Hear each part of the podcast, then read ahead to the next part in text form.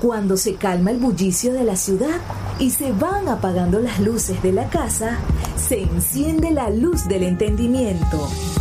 Desde este momento comienza Puerto de Libros, Librería Radiofónica, programa que contiene todos sus elementos tipo A. Puede ser escuchado por niños, niñas y adolescentes sin la supervisión de padres, madres o representantes.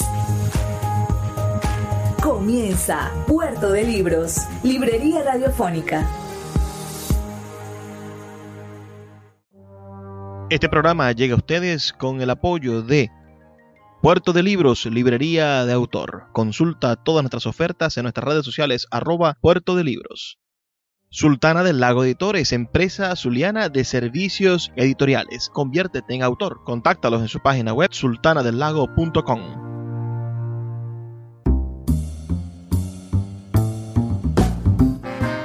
Bienvenidos a Puerto de Libros, Librería Radiofónica. Les habla Luis Peroso Cervantes, quien de lunes a viernes, de 9 a 10 de la noche, trae para ustedes este programa a través de la red nacional de emisoras Radio Fe y Alegría. 23 emisoras conectadas para llegar a sus hogares con buena literatura, con buenos libros y con la oportunidad, no les digo única, porque todos los días hay nuevas y maravillosas oportunidades, pero sí con una oportunidad extraordinaria de llegar a sus hogares con esas semillitas de el criterio, las lecturas, los libros, el arte en general, tienen, contienen la semilla del criterio, eso que necesitamos para transformar nuestro país y no permitir que los demagogos, que las señoras de los consejos comunales, que los políticos en busca de votos y de reelecciones nos engañen.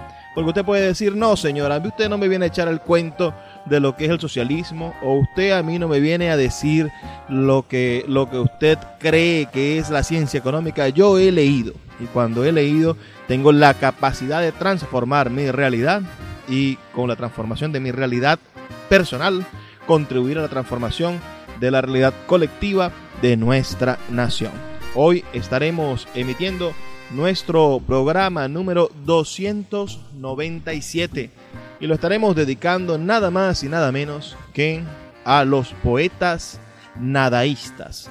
El movimiento poético, la actividad, el grupo poético, la propuesta poética más importante que ha hecho la República Hermana de Colombia en en la, en la contemporaneidad, en el siglo XX. Estaremos hablando de estos maravillosos poetas colombianos que transformaron la manera de pensar y hacer la literatura en su país, lo más parecido a los poetas beatness de Latinoamérica. Estaremos leyendo textos de Gonzalo Arango, de Elmo Valencia, de J. Mario Arbeláez, de Eduardo Escobar, de Jaime Jaramillo Escobar, de Amílcar Osorio y de Darío Lemos. Si conocen alguno de estos poetas, me gustaría saber su opinión, que me escriban. Bueno, yo hablé con los nadaístas, los conocí en tal sitio, o primera vez que escuchan estos nombres, bueno, también me gustaría saberlo. Me gustaría que reportaran su sintonía al 0424 672 3597 0424 672 3597 o a nuestras redes sociales arroba librería radio en Twitter y en Instagram que son los medios para encontrarnos en el ciberespacio. También debes saber que puedes escuchar este y todos nuestros programas anteriores en nuestra página web libreriaradio.org y también en nuestro canal de YouTube. Si colocas Luis Peroso Cervantes o Librería Radio, vas a encontrar todos nuestros programas a diario y puedes saber también la programación, es decir, qué, qué estaremos presentando en los días siguientes.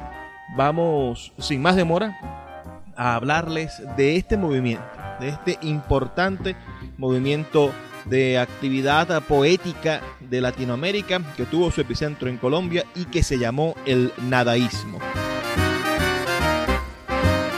Estaremos leyendo estos poetas en el libro Siete Poetas Nadaístas de Elmo Valencia, el compilador de esta antología Siete Poetas nadaístas editada aquí en Venezuela en el año 2016.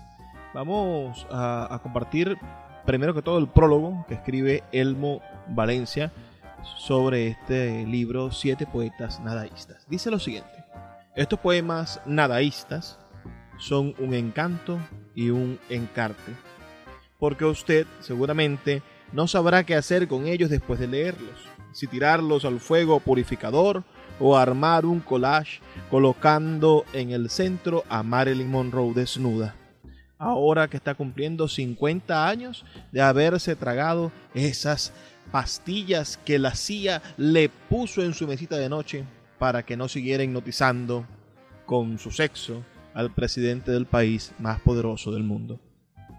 André Breton dijo en una ocasión en París, hay que hacer el amor, pero dormido, para que llegue el orgasmo en forma de poema. El poema libera, expande los sentidos y nos conduce a un paraíso donde la muerte danza y encanta. La cena está servida. Solamente falta que lleguen los poetas para que tomen asiento y digan sus versos. J. Mario, Eduardo Escobar, Jaime Jaramillo Escobar y Elmo Valencia. Los otros tres poetas, Gonzalo Arango, Amílcar Osorio y Darío Lemos, no estarán presentes acompañándonos en esta maravillosa cena de poemas libres rociados de champaña porque ellos desde hace algunos años están en sus tumbas comiendo tierra y de la buena. Pero nos enviaron sus poemas para la ocasión y le estamos muy agradecidos. El nadaísmo se construyó en los años 60 como una oposición literaria y filosófica al ambiente cultural establecido por la academia, la iglesia y la tradición colombiana emparentado con movimientos vanguardistas que se gestaban de forma paralela en América Latina y el mundo. Liderado por Gonzalo Arango, el nadaísmo reclutó a varios jóvenes de distintas regiones de Colombia, quienes redactaron varios manifiestos con sus propuestas y apreciaciones del entorno. La muerte trágica de su fundador, Gonzalo Arango, así como de varios de sus integrantes, hizo que el movimiento nadaísta llegara a su anquilosamiento de manera prematura, dejando su legado a la historia de la literatura colombiana y, bueno, latinoamericana también. Hoy existen varios grupos de jóvenes recuperando de manera constante el ideal y el pragmatismo nadaísta en muchas partes de Colombia y de Latinoamérica, especialmente en las ciudades de Medellín y Pereira. Fue un movimiento literario de gran contenido de protesta social que surgió en esa convulsa y, política y difícil para Colombia, mitad de la segunda década de los años 50, ah, y se maduró hasta, hasta constituirse en el movimiento que Gonzalo Arango desarrolló.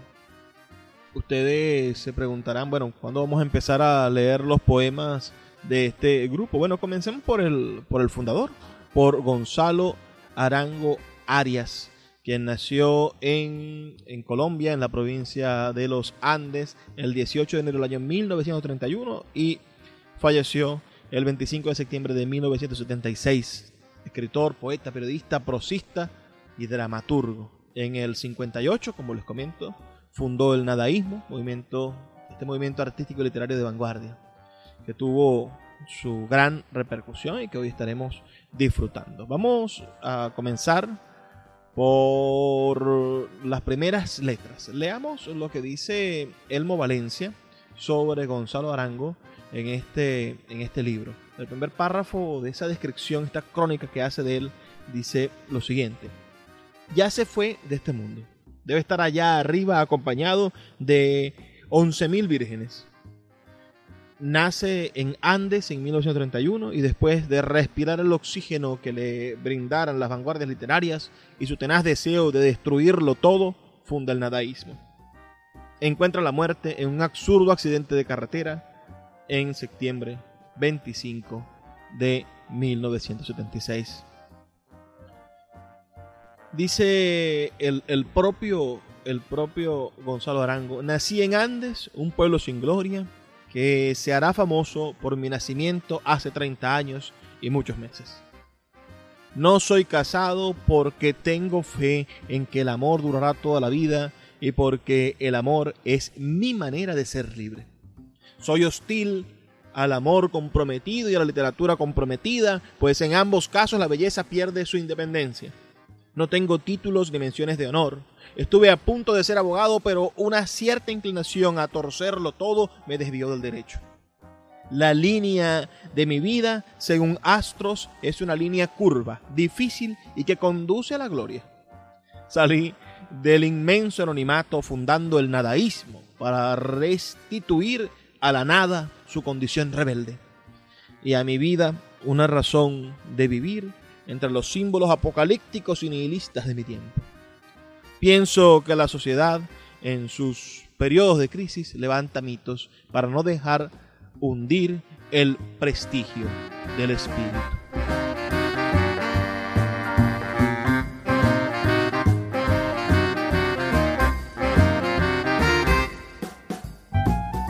Bueno, esto es un fragmento apenas de esa autobiografía que está expresada aquí en este libro maravilloso, en los siete poetas nadaístas, de, que, que lo recoge, bueno, uno de los mismos poetas de este grupo nadaísta, Elmo Valencia. Espero que, que sea de su agrado el programa de esta noche. Me gustaría saber sus comentarios. Que me escriban al 0424-672-3597. 0424-672-3597. O a nuestras redes sociales, arroba librería radio en Twitter y en Instagram. Nuestra manera de conectarnos, de contactarnos, de acercarnos ciertamente a través de las redes sociales y bueno, del número telefónico.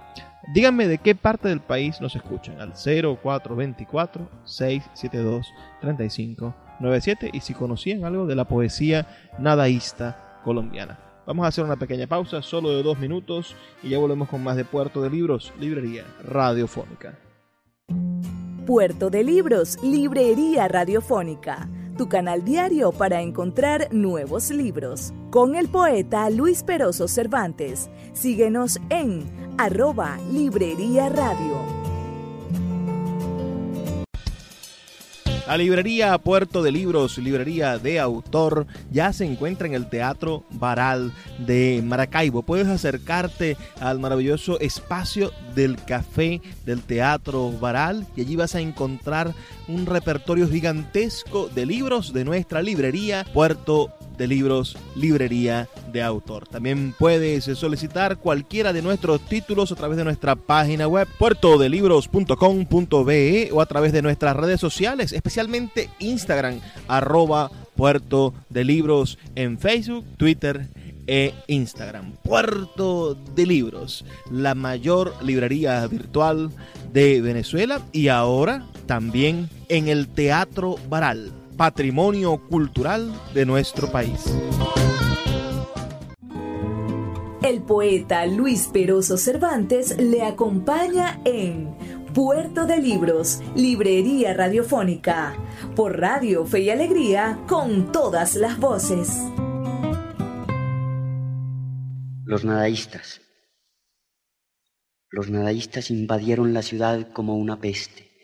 De los bares saxofónicos al silencio de los libros, de los estadios olímpicos a los profilácticos, de las soledades al ruido dorado de las muchedumbres, de sur a norte, al encenderse de rosa el día hasta el advenimiento de los neones y más tarde la consumación de los carbones nocturnos hasta la bilis del alba.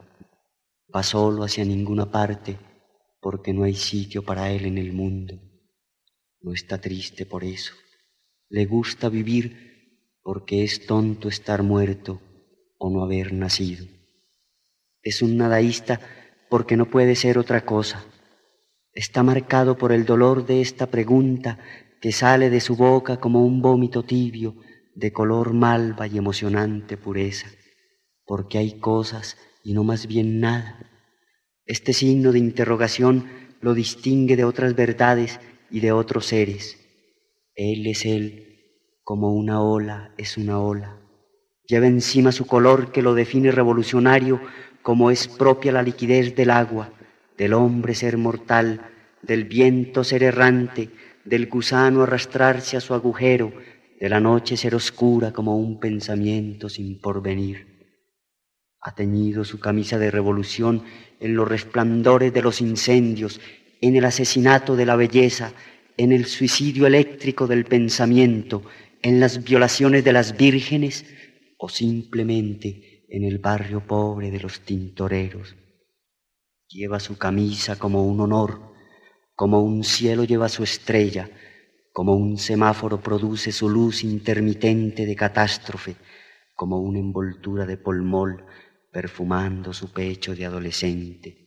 El nadaísta es joven y resplandece de soledad, es un eclipse bajo los neones pálidos y los alambres del telégrafo, es en el estruendo de la ciudad y entre sus rascacielos el asombro de una flor teñida de púrpura en los desechos de la locura. Tiene el peligro de los labios rojos y los polvorines. Mira los objetos con ojos tristes de aniversario. Es el terror de los retóricos y los fabricantes de moral. Es sensitivo como un gonococo esquizofrénico, inteligente como un tratado de magia negra, ruidoso como una carambola a las dos de la mañana, amotinado como un olor de alcantarilla. Es un místico zen que camina sin temblor a su condenación eterna sobre zapatos de gamuza. Sufre el vértigo de los sacudimientos electrónicos del jazz y las velocidades a contrarreloj, corazón de rayo de voltio que estalla en el parabrisas de un Volkswagen, deseando la mujer de tu prójimo. Se aburre mortalmente, pero existe. No se suicida porque ama furiosamente fornicar jugar billarpool en las noches interminables, brindar ron en honor a su existencia, estirarse en los prados bajo las lunas metálicas, no pensar, no cansarse, no morirse de felicidad ni de aburrimiento. Es espléndido como una estrella muerta que gira con radar en los vagos cielos vacíos. No es nada, pero es un nadaísta y está salvado.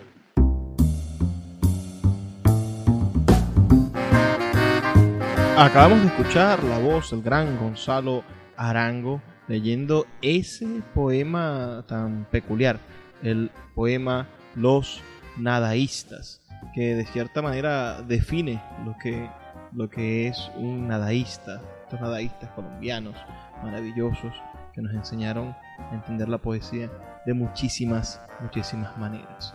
Voy a leerles otro poema de Gonzalo Arango. Este tiene como título Tu ombligo, capital del mundo.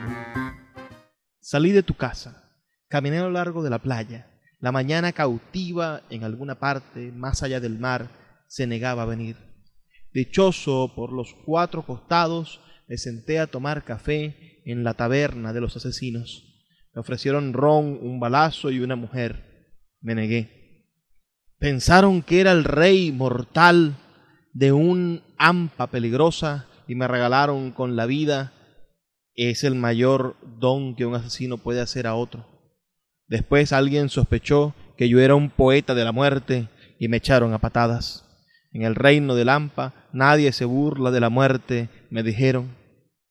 En la fuente pública lavé mis heridas, en el hotel me desearon buenos días y la mirada del portero me requisó los secretos de la noche. Subí al ascensor, contemplé en la terraza las últimas estrellas, las palmeras, la ciudad inocente asaltada por ladrones y grillos en fuga. Una paz inhumana viajaba en las calles y los primeros buses hacia la guerra del día.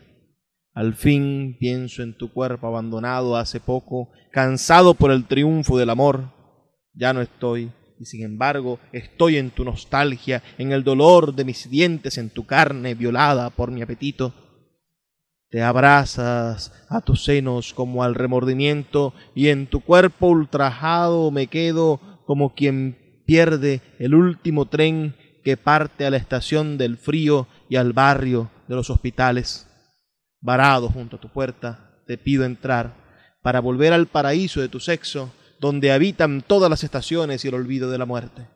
Son las cinco de la mañana en el coche del lechero. Dormir eternamente anclado en la bahía de tu ombligo, cielo negro de libertad, orilla honda de la memoria, donde te olvido y me olvido para recordar la gloria del presente. Ahora escucharemos la voz de otro poeta nadaísta de esta antología, de estos siete poetas nadaístas que estamos disfrutando esta noche. Vamos a escuchar la voz de Elmo Valencia, quien nace en Cali en los tiempos en que el actor de cine mudo Rodolfo Valentino hacía estragos en el corazón de las mujeres. Esto lo dice esta misma antología. Estudia en Estados Unidos donde descubre que el principio de incertidumbre se puede aplicar a las partículas atómicas de la imaginación literaria. Por eso escribe con facilidad el poema Cero y la ciudad de los gatos, poemas con los cuales podrá entrar al infierno. Cuando regrese a Colombia, arma con Gonzalo Arango y otros locos maravillosos la caja mágica del nadaísmo. Si usted la abre, encontrará que en su interior se encuentra la serpiente emplumada copulando con el águila que un día se llevó en el pico a la hija de Crises para entregársela al arrogante Agamenón. Y aquí comienza la Iliada porque el rey no devuelve a la doncella.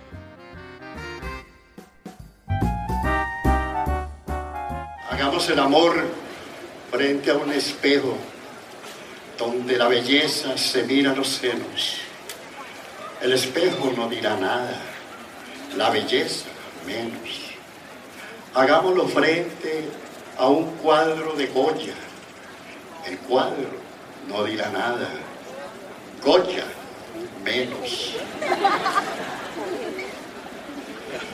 Me gustaría que fuera la maja desnuda por el brillo de su bello público ¿Te imaginas nosotros haciendo el amor frente a un cuadro que cuesta millones de dólares? Se me ponen los pelos de punta. Si un gato nos mira, hagámoslo. Me gustaría que fuera el gato que Cleopatra guardaba entre sus muslos. Los gatos tan tiernos ellos.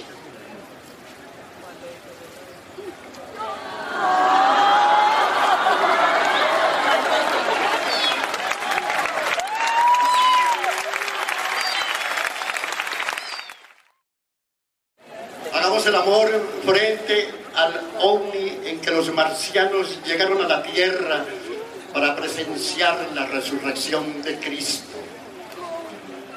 El ovni no dirá nada. Los marcianos menos. O hagámoslo frente a un libro abierto de poemas árabes eróticos del siglo XIII o el siglo XIV o cualquier siglo. El libro no dirá nada y los poemas menos porque son eróticos. En fin, hagámoslo frente a cualquier cosa un televisor encendido, una bicicleta sin frenos, una araña peluda.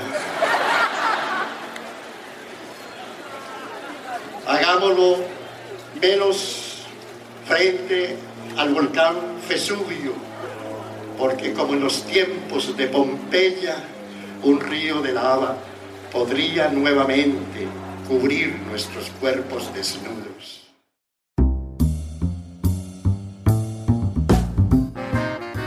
¿Qué les ha parecido la participación del poeta Elmo Valencia en esa lectura pública realizada en el Festival de Poesía de Medellín? Ese excelente espacio para la poesía que Colombia ha mantenido durante tantos años. Vamos a hacer una pequeña pausa. Son solamente dos minutos mientras escuchamos las campañas de Radio Fe y Alegría y ya volvemos con más de Puerto de Libros, Librería radiofónica. Recuerden reportar su sintonía diciéndonos de qué parte del país nos escuchan al 0424 672 3597. Escuchas Puerto de Libros con el poeta Luis Peroso Cervantes. Síguenos en Twitter e Instagram como arroba Librería Radio. Sultana del Lago Editores es una empresa zuliana de servicios editoriales. Nuestro catálogo tiene más de 100 títulos de autores nacionales e internacionales. Además, somos la única editorial que presta servicios de impresión bajo demanda en Maracaibo. No necesitas invertir en grandes tirajes. Tus lectores pedirán tu libro, nosotros lo imprimiremos y tú obtendrás regalías. Por ello, también editamos internacionalmente en Amazon y Google Play Books. Conoce más en nuestra nueva página web www.sultanadelago.com o siguiéndonos en Instagram como arroba sultana del lago. El poeta Luis Peroso Cervantes le acompaña en Puerto de Libros, Librería Radiofónica, por Radio Fe y Alegría, con todas las voces.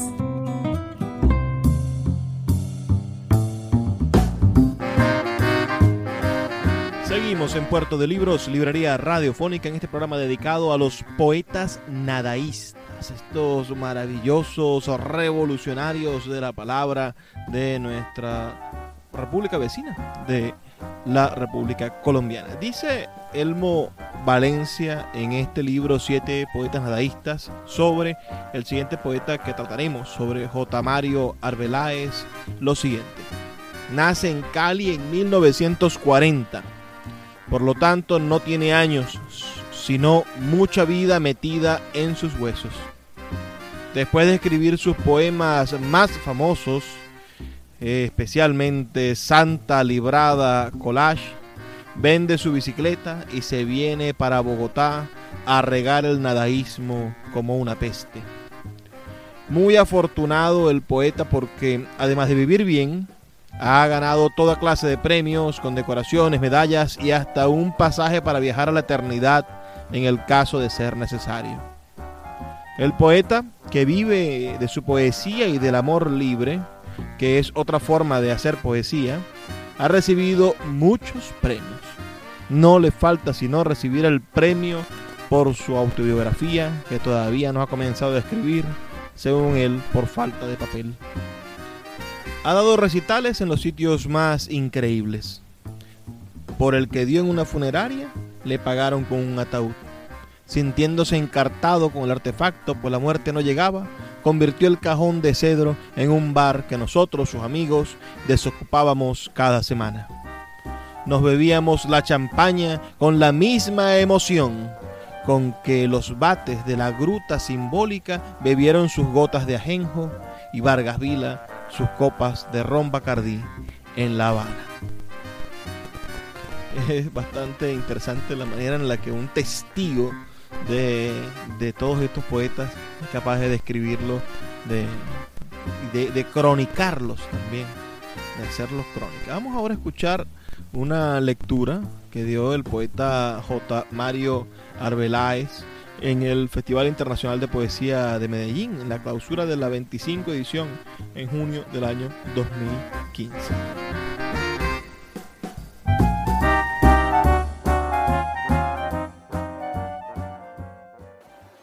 Sale el sol es para arruinar la cosecha. Si se presenta la lluvia, se desbordan los ríos.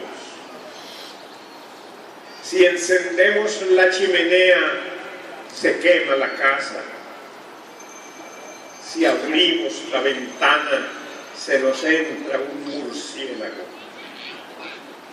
No es que el Señor haya perdido el control del planeta. Es que mi amada está enferma.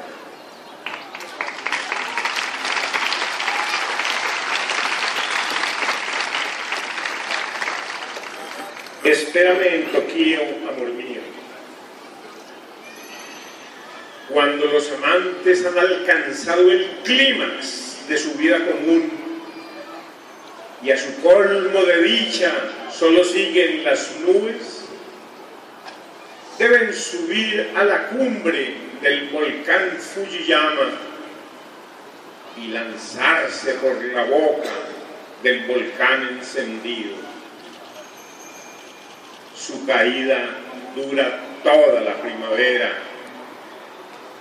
y hay la posibilidad de que caigan con vida. Solo entonces el amor sería eterno.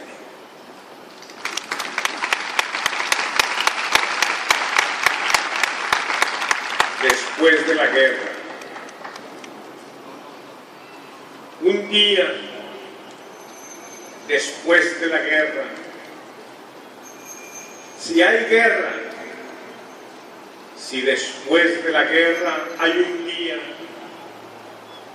te tomaré en mis brazos un día después de la guerra. Si hay guerra, si después de la guerra hay un día,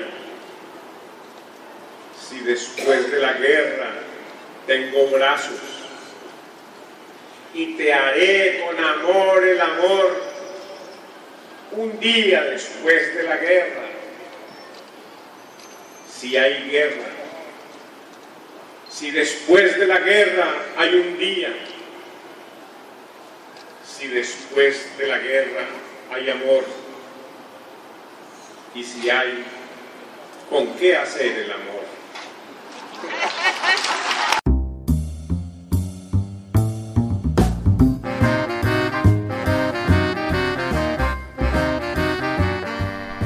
Maravilloso el poeta J. Mario Arbeláez, eh, leyendo tres de sus poemas más conocidos. Ahora les voy a leer otro que está incluido en esta antología, Siete Poetas Nadaístas, y que se titula Amigos. Dice lo siguiente.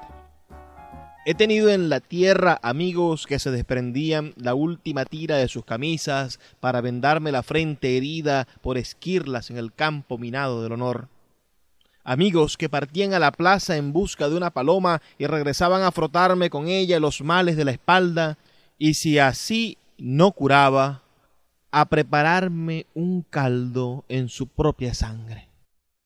Amigos que cuando me veían rodar persiguiendo abismos no se reían. Amigos que me llevaban de la mano cada vez que me sacaban los ojos.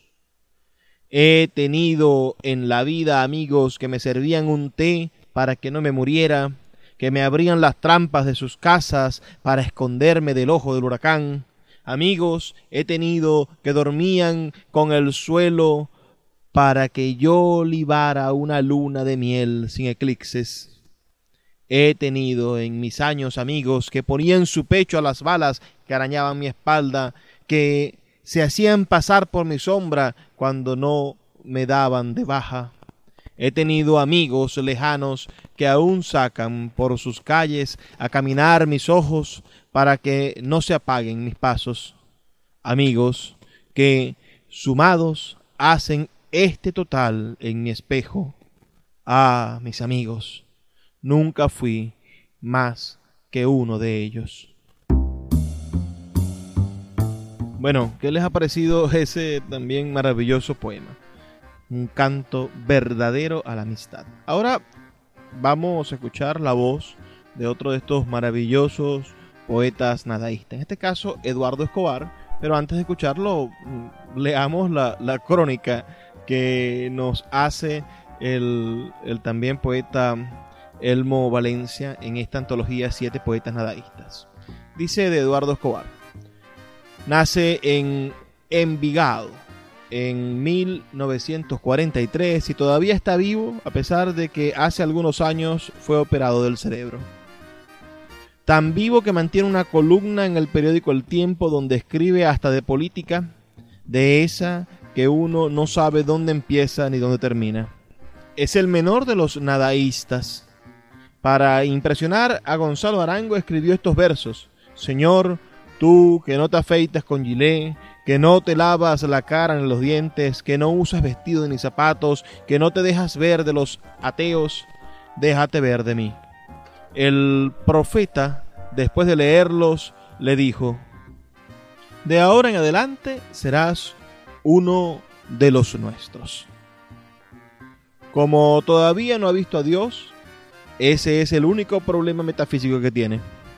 Eduardo ha escrito tantos libros que es difícil enumerarlos. Actualmente vive tranquilo en una finca de San Francisco, no California, acompañado de su computadora, tres patos, dos gallinas y el gallo que lo despierta para que empiece a escribir. De cantar sin motivo. Me gusta la gente feliz, en el mar de lirios arrullan la serpiente. Me gusta la gente feliz, ríen bajo los paraguas, juegan los domingos a la ruleta. El arzobispo, con la córnea recién pulida, como una hostia, me gusta cuando pía. Y me gustan los tíos y los sobrinos y sus novias la gente feliz a veces se suicida, pero esto no importa. Se bajan del tren a otras estaciones con un maletín vacío bajo el brazo. Duermen siestas interminables en relojes con desfalco. Yo no sé si entierran a la gente feliz con su bigote o si antes la afeitan los funerarios. Tractores roncan sobre tus muertos, les arrancan del pecho la mala hierba de los hábitos y del hígado el nombre de una mujer. Esta gente feliz me gusta antropófaga en su mesa, con los dientes de flan se ríen de la desgracia, le hacen fieros, le sacan la lengua con un poco de crema. A los espejos fríos llegan con gusto a contemplarse y no ven un cadáver. Esta gente feliz me gusta tanto como los pingüinos cuando serios carraspean en el concierto. Tiemblan levemente entre los truenos y relámpagos de sus triviales asuntos semanales. Me gusta esta particular manera de besarse meticulosamente que encuentra la gente feliz algunas tardes esta muchacha preñada mañana reirá estrellas, comerá nubes ensimismada y transparente. Su marido viva a los astros del hipódromo y el estadio. Y Manuel es dichoso en su rincón astroso, y Susana desarruga su mohosa humildad de jardín esculcado. Antes de ir a la iglesia, estas gentes felices se insultan por los altoparlantes, sudan hacia los trenes, en los desiertos vespertinos de la ciudad llenan los buses, por odiarse vuelven por el mismo camino, pero con distinto horario. La gente feliz se mira por la televisión en los concursos, se entrevistan con preguntas vacías como tarros. Esta mujerzuela bailable, ofrece su arruga a los borrachos que colocan allí su aguijón y descansan. La gente feliz desespera detrás de sus dulzuras. A veces, cuando hace calor, se rascan la nuca o bien se limpian la frente con pañuelitos bordados. Y si tropiezan, me parecen encantadores tropezando pero cuando mueren, mueren solamente en el periódico. Síguenos en arroba Librería Radio.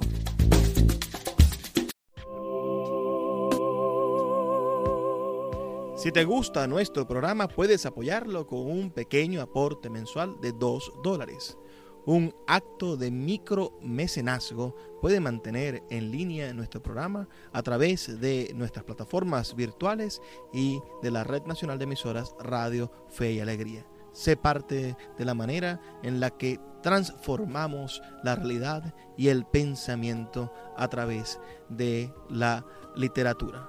Apóyanos para seguir llevando a tus hogares Puerto de Libros, Librería Radiofónica. Más información al 0424-672-3597.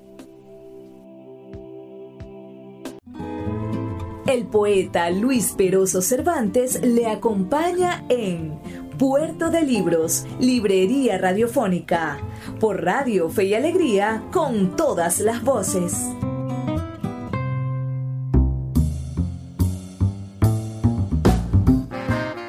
Llegamos así al segmento final de nuestro programa Puerto de Libros, Librería Radiofónica, pero no sin haber terminado de revisar esta antología. Ahora nos tocará hablar sobre Jaime Aramillo Escobar, de quien el poeta Elmo Valencia dice lo siguiente.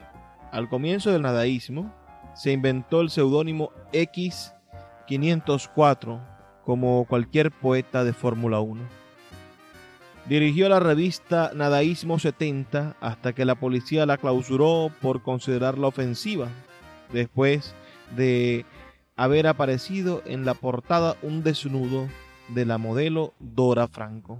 Entonces Jaime, después de meterse en el bolsillo el premio por el libro Los Poemas de la Ofensa, se retiró con todo su archivo a Medellín, donde desde hace más de 33 años dirige el taller de poesía de la Biblioteca Piloto.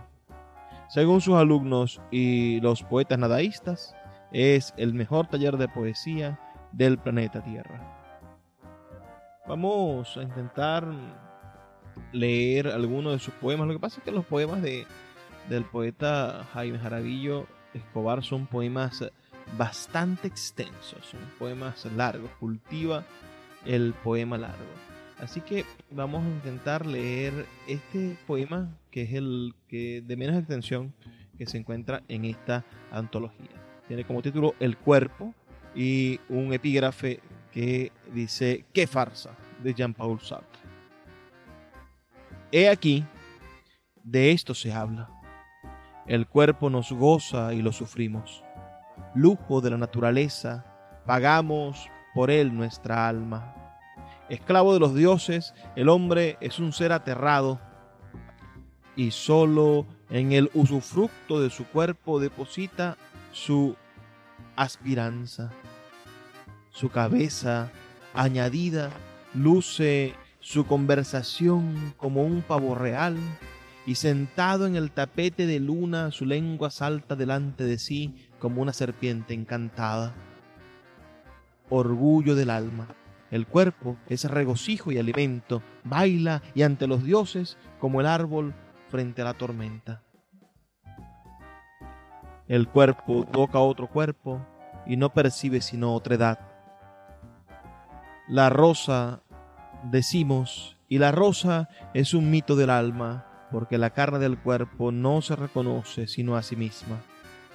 El cuerpo, devorador, todo hecho para devorar, el alma de este cuerpo no puede ser sino también devoradora.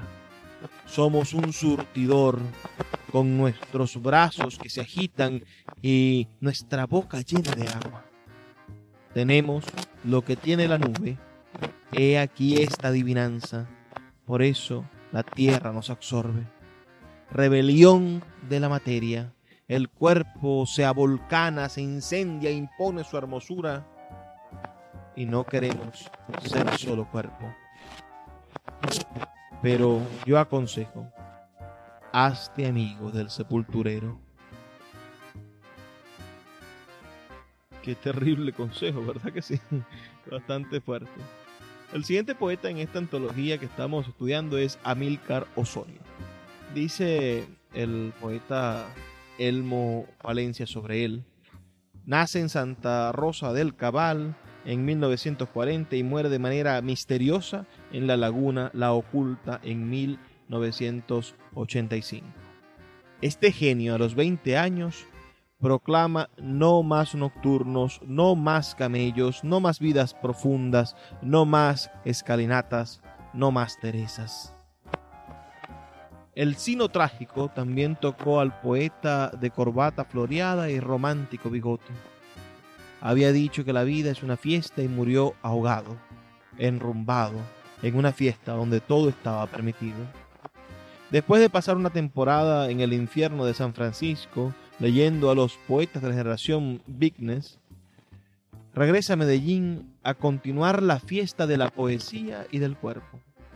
Deja publicados el libro de poemas Vana Estanza y el de relatos El Yacente de Mantegna e inédita su novela La ejecución de la estatua. Y bueno, se incluyen varios poemas de él en esta antología, Servicio General de la Casa. Hemos en la alteza puesto halcones,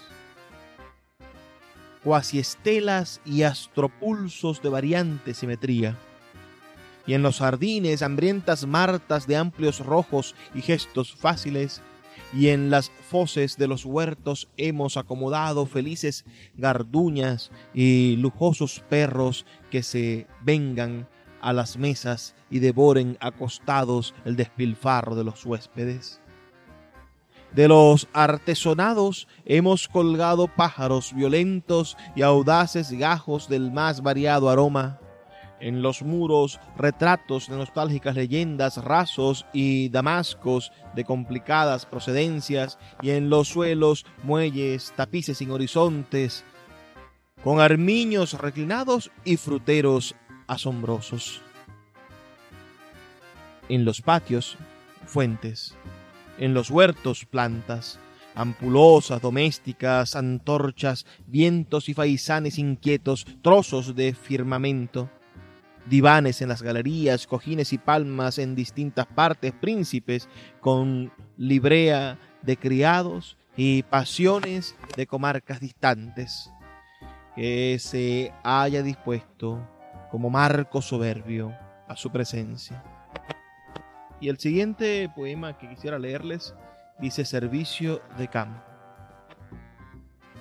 en la comarca boreal sobre peñascos abrazados por parásitas sedosas, hemos detonado una magnífica tempestad de tono salmón, madreperla y grana, con aves que aspirando escapan. En pleno cenit hemos pendido un astro de un sistema ignoto y asombroso por firmamento hemos puesto todo el pecho del amante y el austro una tarde umbrosa de grises rosas y cuadrúpedos mojados. Por el horizonte y redondo, picos nevados concurridos por patinadores ilustres, renos brillantes y auroras simultáneas. Hemos puesto dos soles, el uno tramontano y vesperal el otro, hacia el valle de los ópalos para evitar las variaciones en el raso. Para ti, Señor, hemos mutado el universo, para que vengas a la fiesta estival y vanidosa. Así, poco a poco, hemos llegado ya al final de nuestro programa, pero nos falta un poeta me refiero a Darío Lemos, que según Elmo Valencia nace en Jericó, Antioquia en 1942 y muere en Medellín en 1987, acosado por la gangrena y las drogas. Fue señalado por una beata de haber pisado con el pie una hostia cuando los nadaístas entraron a misa en la basílica con el ánimo de comulgar. Y curioso, con el tiempo ese mismo pie se le fue hinchando hasta que le cayó gangrena. Le tuvieron que cortar el pie y después la pierna, quedando en silla de ruedas hasta que llegó la muerte, lo abrazó y se lo llevó sin hacer mucho ruido. Nos dejó un hermoso libro titulado Sinfonías para máquina de escribir. Un día le escribí. Como no lo podían enterrar con su silla de ruedas, sus amigos más íntimos la vendieron. Sus amigos, tan queridos ellos. ¿Cómo serían de queridos que con la plata compraron una libra de hierba y se la fumaron toda de noche frente a la tumba del poeta? Y bueno, aquí se incluyen un, un par de fragmentos ¿no? de, este, de este libro sinfonías para máquina de escribir. Voy a leerles uno, uno de ellos. Este se titula, este que les voy a leer, se llama Sinfonía número 4 para máquina de escribir. Poema perfecto. Controlada la droga y las fornicaciones, suceden absurdas maniobras en los monasterios olientes a cáscara de huevo y mentol. Construiremos casas con cuerpos jugosos de pepinos irlandeses. Afeitaremos las piernas con una guillotina para que la vida muera o para esa mañana destinada a brillo en las alas de plumas codornices. Vengando, vengaremos muchos dioses. El color amarillo fue vituperado.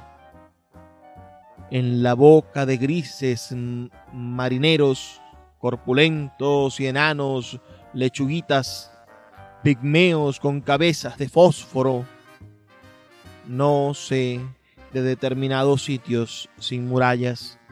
No sé de celdas diosas malolientes y rejas en óxido mestizo. Yo a través del insomnio he caminado bajando con el agua a los suburbios agrisados donde pesa la flor, donde los dientes de las prostitutas tiemblan borrachos y negros y caídos, dientes que volaron como serpentinas golpeados por el cordón huesudo de la mano de un viejo ferroviario después de los espasmos. Yo no tengo el corazón de rabanitos. Mi corazón orgánico es de agua. Cabezas agachadas duermen en el lado sur de culebras vinagres. Porque afuera no solo la luminosidad cojea, sino también esos niños y otros más efébicos sonríen jugando en una sola pierna con las uñas de sus padres muertos. No hay en el mundo olores cristalinos, porque no existen pieles de amalgamas claras. Solo respiran los fondos y las ratas europeas en las alcantarillas. Luces en el humo, humo en la soledad, soledad bronquial con vísceras abiertas al universo universal y diminuto. Y después de ese poema nos toca retirarnos. Ha sido de verdad un placer trabajar para ustedes esta noche aquí en Puerto de Libros, Librería Radiofónica. Solo me queda recordarles que estamos aquí de lunes a viernes de 9 a 10 de la noche por la Red Nacional de Emisoras Radio Fe y Alegría. 23 emisoras conectadas para llegar a sus hogares con buenos libros. Espero sus comentarios al 0424-672-3597 con nuestras redes sociales arroba librería radio en Twitter y en Instagram. Nos escuchamos en la próxima edición. Por favor, sean felices, lean poesía.